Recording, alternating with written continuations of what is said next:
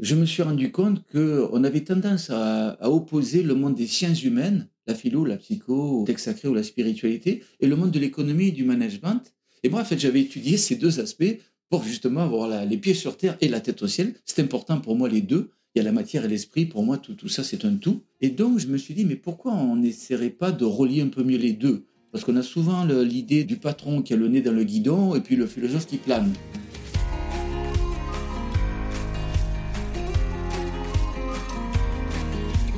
Bonjour et bienvenue dans le podcast Me, Myself et I, le podcast qui parle d'écologie personnelle et relationnelle de celles et ceux qui portent des projets éco-agissants. Je m'appelle Michael Arismendi, j'accompagne et je forme à l'intelligence émotionnelle et relationnelle toutes celles et ceux qui portent des projets à impact positif pour les écosystèmes et pour l'humanité. Dans ce podcast, vous retrouverez des épisodes aux vignettes de couleurs différentes qui correspondent à la ou les thématiques principales traitées dans ce même épisode. Les vignettes mauves traitent d'écologie personnelle et nous invitent à mieux se connaître, à prendre soin de soi. Les vignettes bleues abordent une écologie relationnelle, prendre soin des autres et harmoniser des relations qui nous soient écologiques.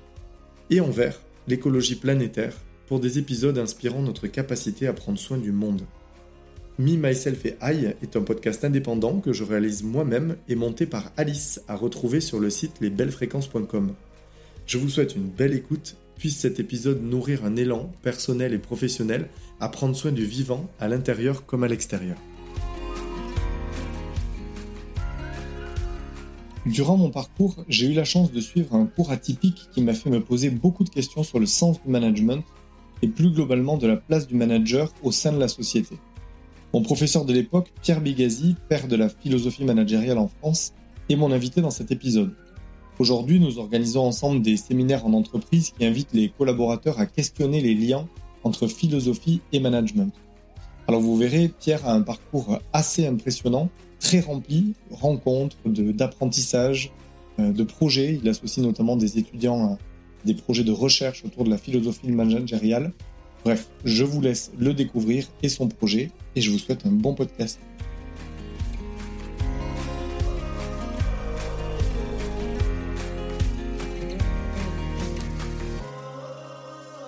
Bonjour Pierre. Bonjour Michael. Merci de m'accueillir chez vous, ici à Saint-Cyr-les-Lecs, dans votre appartement, votre appartement joliment décoré et, qui porte les marques euh, de vos différents voyages. On va, on va en reparler. Dans un premier temps, Pierre, est-ce que vous pouvez vous présenter pour les personnes qui ne vous connaissent pas, nous expliquer votre parcours et comment euh, finalement vous en êtes venu à, la philosophie managériale? Oui, je dirais qu'il euh, y a eu plusieurs étapes dans mon parcours. Tout a commencé en fait euh, à l'âge de 17 ans, où j'étais un adolescent assez heureux dans ma vie. J'ai eu la chance et le bonheur de faire partie de la sélection française de handball dans les équipes de jeunes, un junior. Donc un merveilleux souvenir pour moi. Mais à ce moment-là, j'ai ressenti intérieurement comme un appel voilà, comme un appel ineffable. On ne peut pas vraiment expliquer ça sur le plan rationnel. C'est un peu comme le marin qui a l'appel du large ou un homme qui veut devenir prêtre. Il reçoit un appel intérieur qui le pousse euh, vers sa vocation. Hein. Voilà, donc, euh, et après quelques semaines de doute ou de flottement, ben, j'ai décidé de, répondre en fait à cet appel qui me demandait de, en fait, de, partir à, à, la recherche de moi-même, de, creuser un peu plus profondément ma vie. Ce que les Grecs appellent par exemple le connais-toi toi-même, c'est quelque chose qui m'a frappé. Et j'ai eu envie de mieux me connaître et d'aller un peu plus loin que la vie facile que je menais au lycée, euh, voilà, et le sport et tout ça, quoi, les amusements. J'ai eu envie de creuser un peu plus. Et donc, euh, à partir de là, j'ai quitté le sport de haut niveau, tout en continuant à faire du sport quand même, parce que le sport m'a apporté beaucoup euh, et c'était quelque chose de très beau aussi. Mais j'avais pas le temps de faire tous les entraînements, l'équipe de France, tout ça. Et j'ai voulu consacrer beaucoup plus de temps à faire des études. Et à partir de là, eh bien, j'ai eu un double parcours. Voilà il y a un parcours, je dirais, un peu extérieur et un parcours intérieur. Je vais vous détailler un petit peu les deux. Mhm. Donc, le, ben, le parcours extérieur, c'est que j'ai décidé de faire des, études assez sérieuses. Donc, euh, j'ai choisi la faculté d'économie parce que j'ai toujours voulu garder les pieds sur terre. Et il est important euh, euh, d'avoir les pieds sur terre, même si j'aime aussi euh, avoir la tête au ciel. Et ça, c'est mon deuxième parcours que je vous parlerai après. Donc, les pieds sur terre, pour moi, c'est faire des études d'économie pour comprendre comment les hommes organisent la vie sur terre, la gèrent. Et donc, j'ai fait des études pendant dix ans jusqu'à passer un doctorat en économie vers l'âge de 30 ans. Et puis, je vais retourner à l'université un peu plus tard pour passer encore un double diplôme un exécutif MBA, qui est un diplôme de manager généraliste, si vous voulez, que j'ai couplé avec un master en ressources humaines internationales, parce que le côté humain de l'entreprise m'intéressait beaucoup. Et entre ces deux études, le doctorat, puis après le, master et le MBA, eh bien, il y a eu une période de deux ans où j'ai travaillé. J'ai travaillé à Paris et à Rouen. J'étais chargé d'études euh, économiques et sociales et j'ai essayé d'étudier l'évolution des métiers, des qualifications et les problèmes de formation dans les grandes entreprises françaises. Voilà. Donc, il y a eu une période aussi où j'ai connu le monde de l'entreprise. Et puis, euh, l'autre parcours, plus intérieur, celui-là, eh bien, c'est que j'ai décidé d'apprendre à mieux me connaître. Et au départ, je voulais changer le monde hein, quand on a 17, 18 ans. Bon. Et là, je suis allé euh, frapper à la porte d'un peu tous les grands partis politiques français, de l'extrême droite à l'extrême gauche.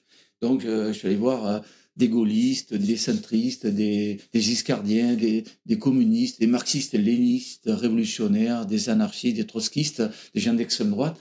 Et c'était des, des, nuits entières de discussion pour comprendre les idées des uns et des autres. Parce que je n'aime pas avoir d'a priori ou de préjugés tout faits. Je ne sais pas ce que c'est que la politique à 17 ans. Donc j'ai envie de la creuser avec des gens compétents, passionnés, et me remettre en question, m'ouvrir. Voilà.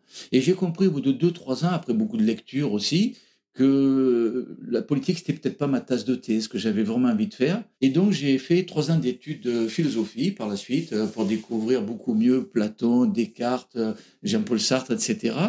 Et j'ai rencontré des agrégés, des écrivains, bon, toute une belle phase de ma vie. Et puis, ça ne m'a pas comblé. Et donc, j'ai décidé là de faire trois ans d'études de psychologie dans un institut, en cours du soir, pendant que je préparais ma thèse, parce que bah, j'avais découvert que 90% de notre pensée, elle est inconsciente. C'est pas 3 ou 10%, c'est 90%, dit Freud. Et donc, je me suis dit, oh là là, quand je pense, il y, a, tout ça en moi. Donc, je voulais un peu décoder cet inconscient. Donc, j'ai fait euh, trois ans d'études pour découvrir Freud, Jung, Endler, Bettelheim, Françoise Dolto, etc. Et parallèlement, euh, enfin non, juste après, pardon, ben, j'ai fait trois thérapies aussi. Une thérapie freudienne, une thérapie jungienne un peu plus tard, pendant quelques semaines, et puis plus tard, une thérapie bouddhiste. Et pourquoi j'ai fait ça? Parce que, vous verrez, mon enseignement, c'est pas que de savoir des choses, c'est les connaître. Et donc, j'ai voulu me remettre en question devant un thérapeute pour décoder mieux ma vie, mon inconscient, euh, toute ma jeunesse, etc.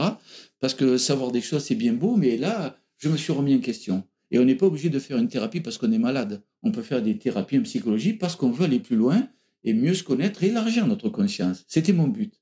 Donc tout cela m'a apporté beaucoup. Et après ces trois ans et ces trois thérapies, ben, j'étais pas comblé encore. Je me suis dit, il me manque quelque chose. Et là, je me suis rappelé qu'il ben, existait des textes sacrés et une spiritualité. Et j'avais pas trop étudié ça quand j'étais jeune parce que euh, j'allais pas trop au catéchisme ou alors je, pensais qu'au football, à l'OM, moi, parler avec mes copains.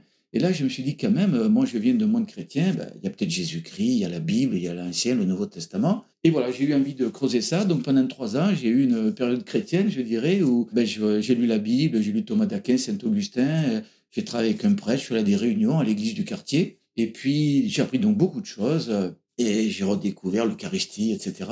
Et puis, euh, j'ai travaillé des protestants aussi, avec des orthodoxes, euh, voilà, pour connaître les divergences entre les uns et les autres. J'ai été très ouvert, très curieux. Et puis, j'ai travaillé avec des juifs aussi, sur la Torah, le Talmud et la Kabbale. Tout ça m'a beaucoup intéressé. Et puis, j'ai eu envie de connaître l'Orient, parce qu'on me disait à l'époque que l'Orient, ben, c'est les castes en Inde, il y a des dieux, il y a la réincarnation, et tout ça, vous savez, il y a 30 ou 40 ans, voilà, le karma, ça, ça, faisait un peu métaphysique, ésotérique, ça faisait un peu peur. Et moi, j'aime pas avoir d'a priori sur les choses, voilà. Et donc, ben, j'ai travaillé un été pour gagner 4 sous, j'ai pris un billet de charter, je me suis retrouvé à New Delhi, et je suis allé vivre dans les ashrams de l'Inde, et j'ai rencontré des grands gourous parce que peut-être chez nous, on dit que les gourous, il y en a des faux, mais il y en a aussi des vrais. Hein. Il y a des vrais maîtres spirituels. Et donc, je suis allé découvrir l'hindouisme. Et puis plus tard, euh, j'ai pris un avion pour aller à Katmandou. Et de Katmandou, j'ai gagné l'Himalaya. Et je suis allé vivre euh, à environ 6000 mètres d'altitude dans l'un des plus hauts monastères bouddhistes du monde, où j'ai découvert le bouddhisme euh, face à l'Everest et des, paysages magnifiques. Voilà. Que je peux confirmer parce que je vois les photos devant moi de l'Everest et de, et de Pierre à l'époque. Euh, Merci, Michael. Et donc, euh, par la suite, j'ai eu la chance de rencontrer le Dalai Lama, qui a été un de mes professeurs. Et j'ai passé quatre jours avec lui où il m'a expliqué les, quatre nobles vérités du bouddhisme avec quelques dizaines de personnes autour de moi. C'était un grand moment, bien sûr. Voilà. Et puis, bon, après, j'ai lu beaucoup de choses sur l'Inde, évidemment. Euh, j'ai pratiqué dans ma vie un peu le yoga pendant deux ans. Et j'avais une compagne à cette époque qui était professeure de Tai Chi. Donc, j'ai découvert aussi le Tai Chi Chuan. Et puis j'ai pratiqué plus tard la méditation zen, que je continue d'ailleurs à pratiquer. Voilà. Et puis après ma vie, ben, ça a été euh, de découvrir la Chine aussi. Et je suis allé en Chine et j'ai appris, j'ai étudié Confucius et le taoïsme chinois, Lao Tzu. Ça m'a beaucoup plu. Voilà. Donc il y a eu toute euh, cette période orientale dans ma vie. Et puis le dernier aspect de, ma vie, ben, c'est les voyages. Alors il y a eu quelques grands voyages en amoureux où j'ai pas grand-chose à vous dire là-dessus, mais j'ai mené quelques voyages euh, initiatiques, beaucoup plus insolitaires. Par exemple, je suis allé vivre avec des aborigènes en Australie. Euh, j'ai vécu dans l'Himalaya, je vous l'ai dit. Mmh. Euh, euh, je suis allé vivre avec des Esquimaux en Alaska. j'ai connu les Indiens Pueblo en Arizona. J'ai fait 50 km à pied. Vraiment, j'ai marché toute une journée pour vivre avec des vrais Indiens retirés du monde mmh. qui m'ont reçu. Et c'était un moment merveilleux de ma vie, bien sûr. J'ai découvert le chamanisme, les esprits de la nature, bon, des choses merveilleuses. Et puis, je suis allé vivre aussi avec euh, des Indiens au cœur de l'Amazonie. J'ai travaillé euh, et vécu un peu avec des Touaregs dans les déserts d'Afrique, dans le Sahara. Et j'ai connu aussi des Maasai, par exemple. Voilà. Donc, beaucoup de voyages. Et puis, alors, c'est assez impressionnant, moi, je trouve, votre parcours, parce qu'il y a beaucoup, beaucoup de choses, beaucoup d'enseignements. Et puis, c'est ce double parcours, comme vous l'appelez, euh, à la fois intérieur et, extérieur, donc dans la matière, mais aussi dans l'intériorité. Et donc, comment en êtes-vous arrivé à, créer la philosophie managériale finalement? Alors, c'est vrai que après ce double parcours, je me suis rendu compte qu'on avait tendance à, opposer le monde des sciences humaines, la philo, la psycho, le texte sacré ou la spiritualité, et le monde de l'économie et du management. Et moi, en fait, j'avais étudié ces deux aspects pour justement avoir les pieds sur terre et la tête au ciel. C'est important pour moi les deux il y a la matière et l'esprit. Pour moi, tout, ça, c'est un tout. Et donc, je me suis dit, mais pourquoi on n'essaierait pas de relier un peu mieux les deux? Parce qu'on a souvent l'idée du patron qui a le nez dans le guidon et puis le philosophe qui plane. Et moi, je crois qu'on peut euh, relier, euh, pas mélanger bêtement, mais relier ces deux domaines un peu pour aller vers l'efficacité au travail et l'épanouissement de l'homme aussi, et pas l'un sans l'autre. Voilà. Donc cette idée un peu a, germé en moi, et finalement le déclic, c'est que ben, par hasard, si le hasard existe. Encore lui, le hasard. ah, voilà. Dalai Lama nous apprend que peut-être le hasard n'existe pas. C'est un mot très important, le hasard. Et donc, par hasard, j'ai rencontré un jour Roger Declerc, qui est un ancien haut responsable auprès de la Banque mondiale à Washington. Quand je l'ai connu, il avait 72 ans. Il avait mené une carrière internationale. Il avait dirigé des projets de développement en Afrique ou en Asie de plusieurs milliards de dollars. Donc, c'est vraiment un homme qui avait le sens des réalités concrètes. Mais c'était aussi un homme philosophe à sa façon, qui avait étudié la psychologie, qui connaissait l'Orient, donc un homme de culture. Et je trouvais merveilleux de... de, J'avais étudié un petit peu avec lui euh, quand j'ai préparé mon, mon MBA à Marseille, donc je l'avais connu comme professeur. Il faisait aussi parfois des conférences. J'ai eu envie de parler avec lui parce que c'était un homme euh, vraiment assez complet pour moi. Et un jour, j'ai eu la chance de le rencontrer sur un parking et je lui ai dit, euh, Monsieur Declerc, voilà, j'apprécie beaucoup ce que vous faites et moi aussi j'ai une vision des choses. Je ne sais pas ce que ça vaut, peut-être que je plane complètement et j'aimerais vous, vous, en parler. Et il m'a dit, écoutez, je dois aller manger avec des patrons, c'est à quelques minutes d'ici, si vous voulez, ben, accompagnez-moi, je vous écoute. Et voilà, j'ai fait ma première petite conférence de 10-15 minutes où je lui ai expliqué comment on pouvait euh, travailler sur les sciences humaines, le management, ne pas les séparer, que ça pouvait avoir donné du sens et mieux travailler et être efficace. Donc il m'a écouté 10-15 minutes et en arrivant devant le restaurant, ben, il a dit une phrase qui a changé ma vie. Il m'a dit euh, Voulez-vous enseigner ce que vous venez de me dire? Je ne m'attendais pas du tout à ça.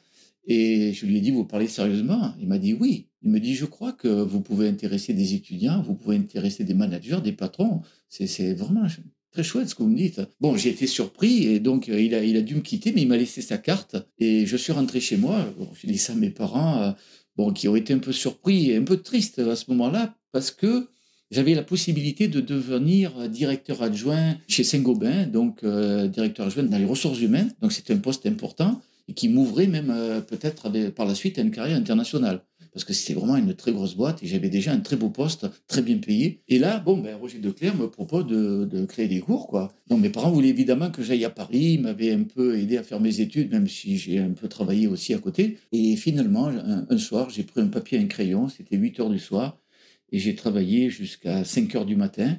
Et en une nuit, ben, j'ai mis en place ce que j'ai appelé la philosophie managériale. Voilà, ça a jailli de ma tête. Et donc, euh, je suis retourné voir Roger Declerc, je l'ai rappelé, je lui ai dit, Monsieur Declerc, ben, j'ai trouvé, je veux créer la philosophie managériale. Et puis, ben, il a été très sympa avec moi. Vous voyez, c'est ça un philosophe manager. Il a beaucoup de choses à faire, mais il m'a vu et il a pris le temps de m'écouter et de m'aider. Et c'est ça le côté humain qu'il faut mettre dans nos entreprises, euh, peut-être encore plus que ce que l'on voit de nos jours. Et donc, euh, cet homme m'a revu il m'a consacré du temps. En fait, il voulait me consacrer une heure, parce qu'après, il avait une rencontre avec des patrons qui durait deux heures. Et comme par hasard, sa rencontre a été annulée. Et mon premier élève a été l'un des plus grands responsables de la Banque mondiale pendant trois heures, toute une matinée. Je lui ai, de trois heures. Voilà. Et donc, euh, je lui ai fait un cours d'une heure. Il m'a vraiment écouté. Il m'a fait part d'une réflexion internationale, de sa manière de voir le management. Et voilà, à midi, il m'a dit euh, J'aime beaucoup tout ce que vous m'avez dit. Est-ce que vous voulez l'enseigner? J'étais très surpris. Je lui ai dit Mais où je peux enseigner ça? Il m'a dit Vous voulez aller où? Vous voulez à New York, à Londres, à Shanghai? Parce que lui, il avait des, tout un réseau international. Et je lui ai dit, non, mais écoutez, bon, ben j'ai travaillé à Paris, tout ça, ben je, je, suis bien en province.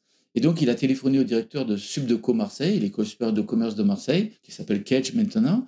Et voilà, et le directeur de Ketch m'a reçu et m'a proposé de donner 20 euh, heures de cours à l'époque, euh, en fait 21 heures, 3 fois, 7 fois 3 heures. Et voilà, j'ai accepté. Et donc, j'ai refusé Paris, euh, des grands postes à Saint-Gobain, ce qui a été une période difficile quand même de ma vie.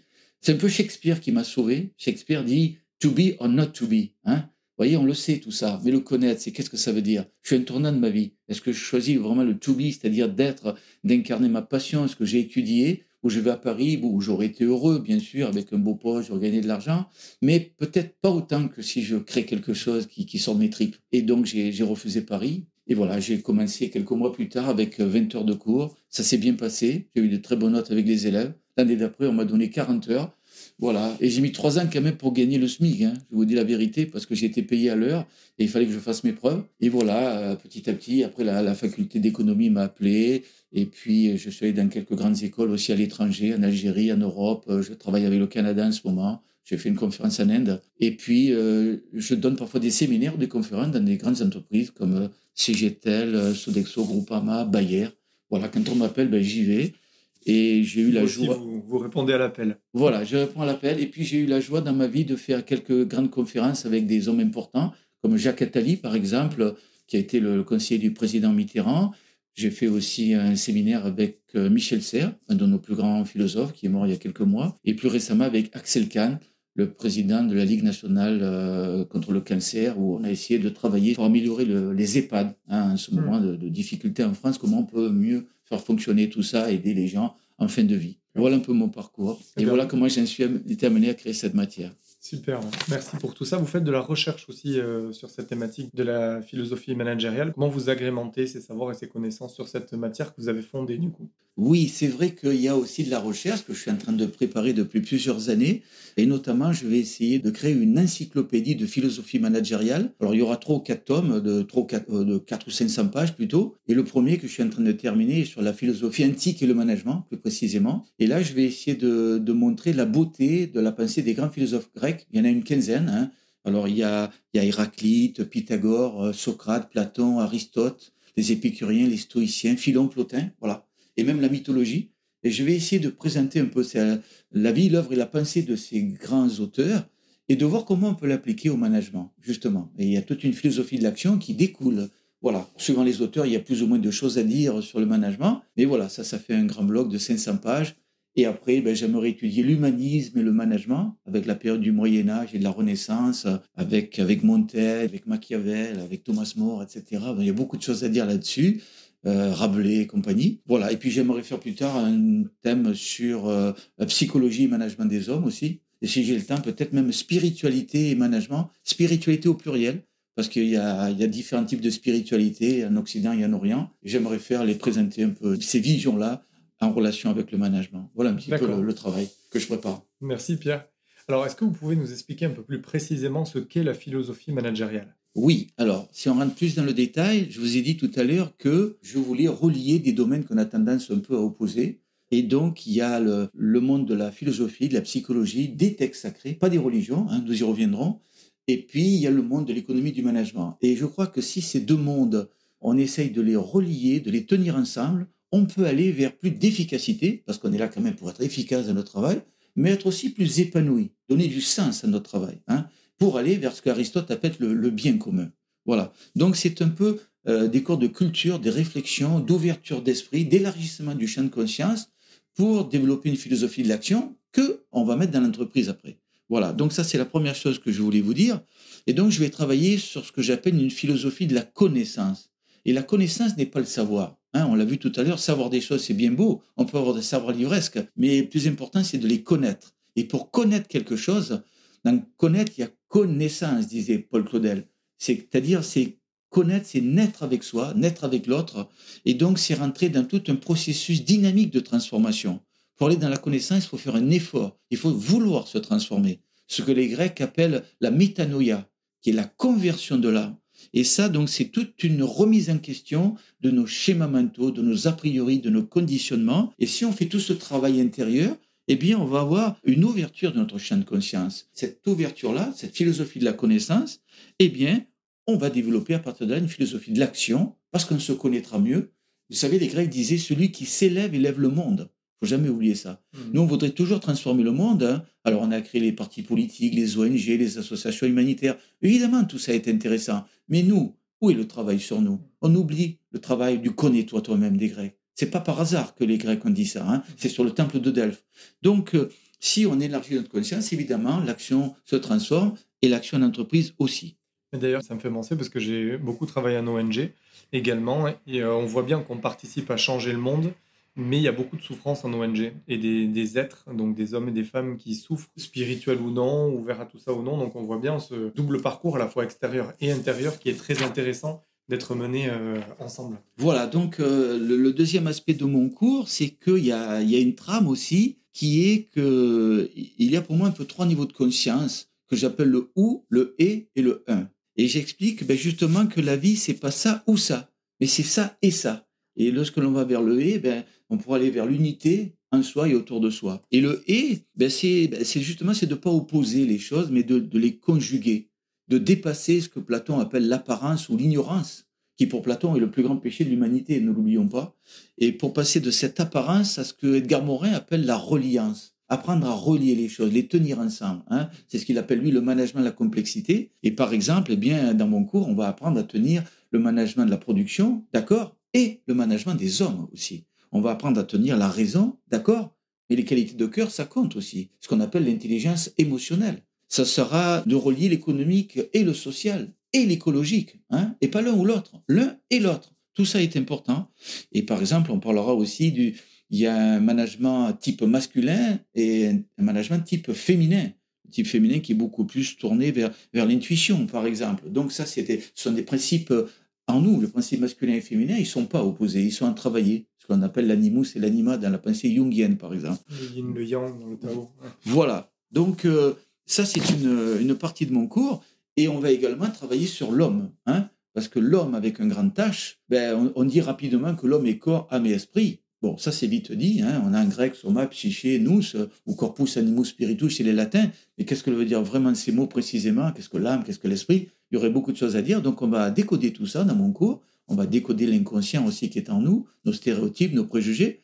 À Norient, vous avez l'homme qui est non pas sur trois plans, mais sur sept plans. On appelle ça la constitution pyramidale de l'homme, ou la constitution septénaire. Donc là, on voit bien que l'homme, de la matière à l'esprit, est fait de sept niveaux, qui sont eux-mêmes divisés en sept sous-plans. Vous voyez, on va voir un peu ce que c'est que l'homme et, travailler tous ces aspects pour élargir notre conscience. Et donc ça, ça fait partie de mon cours de parler de l'Orient et peut-être de spiritualité aussi. Effectivement, euh, donc bon, vous, remettez la philosophie au cœur du management et comme on l'a dit tout à l'heure, parfois ça manque hein, dans les ONG et dans les entreprises et dans les organisations de manière générale. Mais euh, oui, vous évoquez aussi dans vos séminaires l'Orient, donc le lien entre la philosophie managériale et la spiritualité alors une spiritualité laïque hein, à laquelle vous tenez, il ne s'agit pas d'évoquer, d'invoquer quelconque religion, et ça c'est un peu important pour vous aussi. Vous pensez que le bouddhisme, l'hindouisme, le taoïsme ont quelque chose à nous apprendre dans notre façon de manager?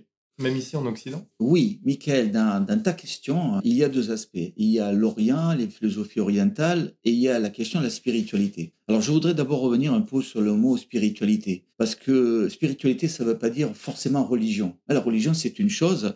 La religion, c'est un monde de croyances, de dogmes, de rites. Bon, alors pourquoi pas? Si des gens sont intéressés, pourquoi pas hein? Il peut y avoir de très bonnes choses dans la, religion, mais c'est pas mon but. Moi, je m'intéresse pas aux religions mais mes élèves ou les cadres avec lesquels je travaille, ben, ils peuvent être croyants, agnostiques, athées, aucune importance. Mais par contre, ben, il existe des textes sacrés. Voilà. Et ça, c'est important. Euh, et ces textes sacrés, ben, ce ne sont pas des textes scientifiques ou historiques. C'est des textes pour réfléchir. Dans les textes sacrés, vous avez des mythes, vous avez des métaphores, vous avez des paraboles, vous avez une parole qu'on appelle un logos chez les Grecs, une parole éclairée. Et je crois que c'est de, travailler toutes ces phrases qui peut donner du sens, qui peut éclairer nos vies et nous permettre de, mieux nous conduire et de mieux agir dans l'entreprise. Donc on va retravailler un peu tout ça, ces paroles. On ne sait pas qui les a dites. Hein. Euh, par exemple, on sait très peu de choses sur Jésus-Christ. Mais il y a quand même la Bible et le Nouveau Testament. Ça fait des milliers d'années que c'est là, donc ça peut-être un sens. Et puis, euh, euh, on ne sait rien sur Bouddha aussi, ou quasiment rien, mais c'est là, voilà. Et pour moi, c'est important de retravailler tout ça. Et ce que je regrette dans le monde moderne, c'est qu'on a, comme on est dans un pays laïque, avec sa beauté, parce que j'aime aussi la dimension laïque de, la France, mais euh, comme on a peur d'endoctriner les gens avec les religions, finalement, on ne parle plus de spiritualité. Et moi, je voudrais que on reparle vraiment spiritualité, encore une fois, et pas religion on regarde la beauté des textes pour les étudier et voir un peu comment ça peut résonner dans notre vie. Je prends un exemple. Quand vous lisez Les Misérables de Victor Hugo, Jean Valjean, Cosette, ils n'ont pas existé. Ben, ça nous fait réfléchir. C'est un roman, mais on voit bien que c'est n'est pas vrai. Et pourtant, ça nous renvoie à une profondeur et ça nous amène à toute une réflexion. Ben, c'est ça que je veux faire les textes sacrés. Mon but, c'est pas d'endoctriner les gens. Ils restent libres, ils croient en Dieu ou pas. C'est pas du tout mon problème, bien sûr. Mais on peut regarder les grandes philosophies, les grandes psychologies, mais on peut voir aussi la beauté de l'Occident et de l'Orient dans les textes sacrés, parce que ça peut nous donner de la profondeur dans le travail en entreprise. Et c'est votre deuxième question sur l'Orient. Oui, il y a dans mon cours une partie sur les philosophies orientales, parce que l'Orient ne sépare pas, contrairement à l'Occident, la philosophie et la spiritualité. Vous voyez, dans le bouddhisme, par exemple, ben, le bouddhisme, c'est évidemment une spiritualité. Le Dalai Lama est le chef du bouddhisme tibétain. Hein. Mais c'est aussi une philosophie, le, bouddhisme. De même dans l'hindouisme ou de même dans le taoïsme chinois, qui est une, on parle de philosophie taoïste, mais c'est aussi une spiritualité. Donc, euh, je vais euh, m'intéresser à ce monde de l'Orient qui a beaucoup à nous apporter. Je vais prendre un exemple, si tu me permets, Michael, avec le taoïsme, par exemple. Mhm. Eh bien, dans le, dans le taoïsme, on a deux principes relatifs qui sont le yin et le yang. On mhm. connaît ce dessin avec le, le Tao. Euh, Bon, ces deux principes, est-ce qu'on les fait jouer vraiment dans, l'entreprise ou pas? Eh bien là, il y a tout un travail à faire. Il faut redécouvrir non pas le Yang Management dans lequel on est, mais un Tao Management. Le Yang Management, c'est que la dimension Yang, c'est ce qui a trait à la productivité, à la rentabilité, au profit, à la performance, à, la stratégie.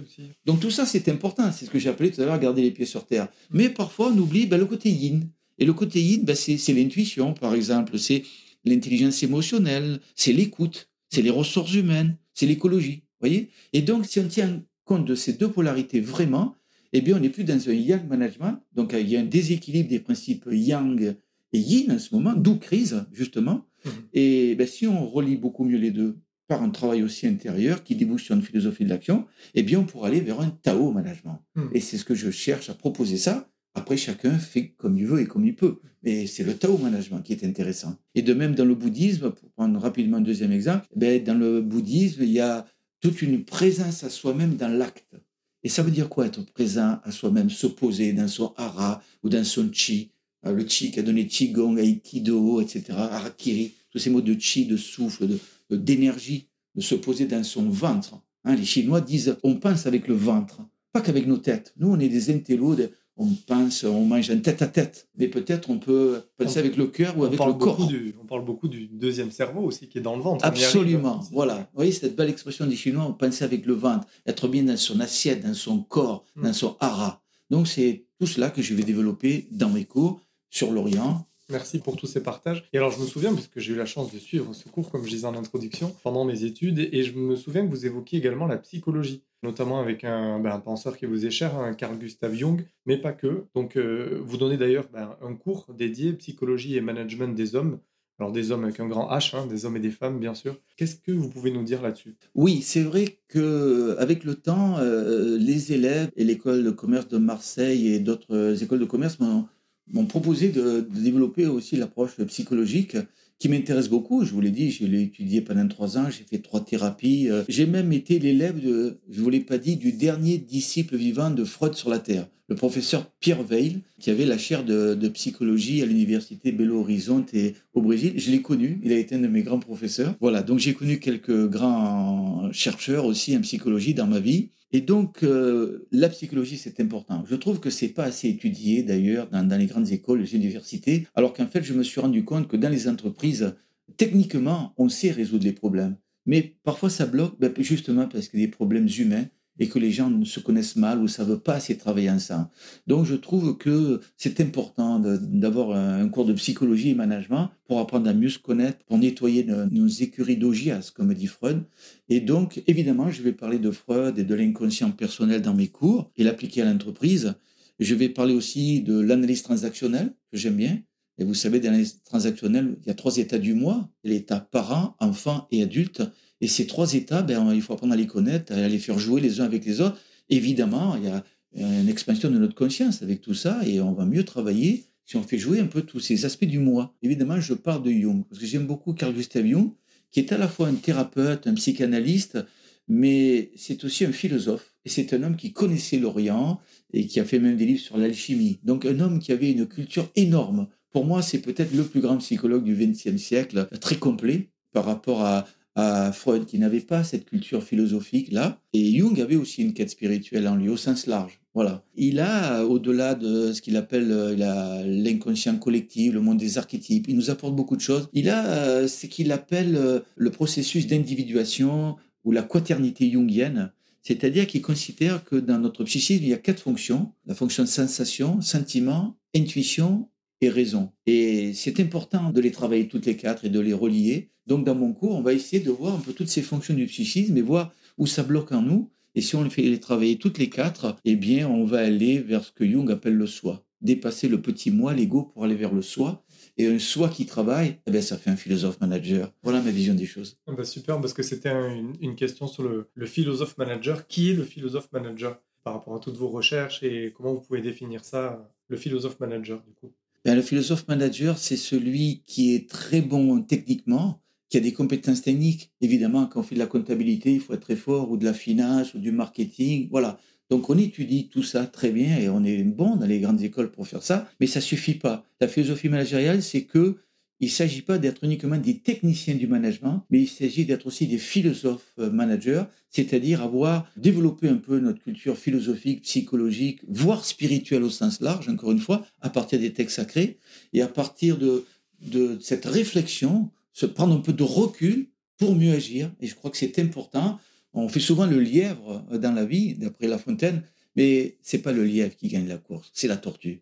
Eh bien moi, j'apprends à être des philosophes managers et être des tortues, bon, des tortues un peu rapides, hein, parce que dans le management, il faut pas trop traîner, mais des tortues rapides, c'est mieux que le lièvre. Et c'est, n'oubliez pas, c'est toujours la tortue qui gagne la course. Et ça veut dire aussi qu'il faut pas uniquement travailler à court terme dans les entreprises, mais aussi à moyen et à long terme. Si on veut plus le Covid, si on veut plus le réchauffement climatique et tous les problèmes que l'on a ou massacrer parfois les animaux ou la planète, eh bien, il faut regarder plus précisément et ça, c'est le rôle de l'éthique aussi en philosophie, l'éthique grecque avec Aristote, qu'on va étudier dans mon cours.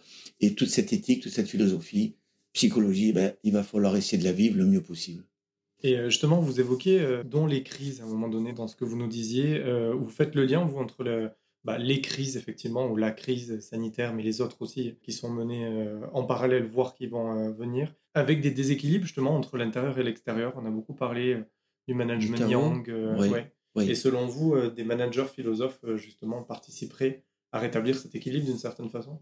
Oui, bien sûr, parce que le philosophe manager, comme je vous l'ai dit, il est, il sait prendre des décisions, il a, il a les pieds sur terre, il a le sens des réalités, mais il a une pensée éclairée, le, vrai logos des Grecs, qui est une raison éclairée. Hein. Et d'ailleurs, le logos, c'est pas seulement la raison, c'est le verbe, c'est la lumière du monde aussi peut-être même euh, étymologiquement, on a chez les Grecs le Zeus, par exemple, Zeus euh, dans les dieux grecs, et euh, en latin on, a Deus qui veut dire Dieu aussi, et Deus qui a la même racine que le mot dies, qui en latin veut dire le jour, la lumière. Et c'est ce côté divin de l'homme que je voudrais qu'on retrouve, le côté lumineux, profond, la fine pointe de l'âme, dit Platon. Et au plus on va aller vers ce côté lumineux, et encore une fois, c'est pas forcément un côté religieux. Hein. Et rappelez-vous, euh, celui qui disait que le, le 21e siècle sera spirituel ou ne sera pas, euh, André Malraux, voilà, oui, voilà, il a dit cette phrase et il n'a pas dit religieux, il a dit spirituel. Mmh. Donc je crois qu'il faut retrouver cette spiritualité laïque et cette fine pointe de l'âme, comme dit Platon, mmh. aller vers l'éthique aristotélicienne et donc, euh, ou la contemplation, comme il dit, et au plus on apprend à se connaître, au plus on élargit sa conscience, au plus on travaille notre intériorité et les sciences humaines, tout en étant très compétent, évidemment, sur le côté technique, et bien sur l'intelligence mentale et rationnelle, parce qu'il faut aussi garder, savoir raison garder, eh bien, on va avoir des hommes plus complets, plus holistiques, on dirait, dans le monde moderne. Et donc, je crois qu'on ira vers un monde meilleur et où les hommes s'épanouiront aussi, apprendront à travailler les uns avec les autres. Quand vous parlez du logos, du verbe, ça me fait penser à cette fameuse euh, parole impeccable qui est un des, donc, des quatre accords Toltec aussi. Donc on retrouve ça sur différents continents d'ailleurs, dans différentes euh, traditions et spiritualités. Merci beaucoup euh, Pierre, c'est waouh, c'est déjà très très riche, ça me fait beaucoup penser tout de suite. Ça me replonge aussi dans le cours.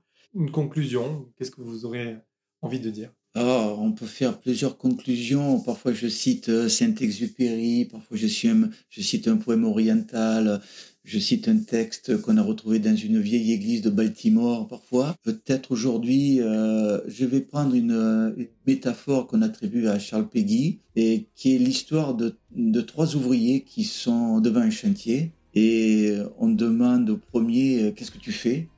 Et le premier dit, ben moi, je casse des pierres. On dit au deuxième, qu'est-ce que tu fais? Euh, le, deuxième répond, euh, ben moi, je, gagne ma vie. Et puis le troisième ajoute, euh, ben moi, je construis une cathédrale. Super. Nous voilà arrivés à la fin de cet épisode. Un grand et profond merci de l'avoir écouté si attentivement. J'aime partager ces contenus inspirants qui me donnent la sensation d'être proche de vous, de créer et d'animer une communauté éco-agissante. C'est très chouette. Alors, vous avez l'habitude qu'on vous demande de mettre 5 étoiles au podcast que vous aimez sur Apple Podcast et ailleurs. Eh bien, je vous remercie à mon tour de noter et commenter celui-ci aussi pour le soutenir en fonction de ce qu'il vous aura inspiré. Pour l'or, prenez soin de vous et de votre environnement et je vous dis à bientôt au détour d'un prochain épisode.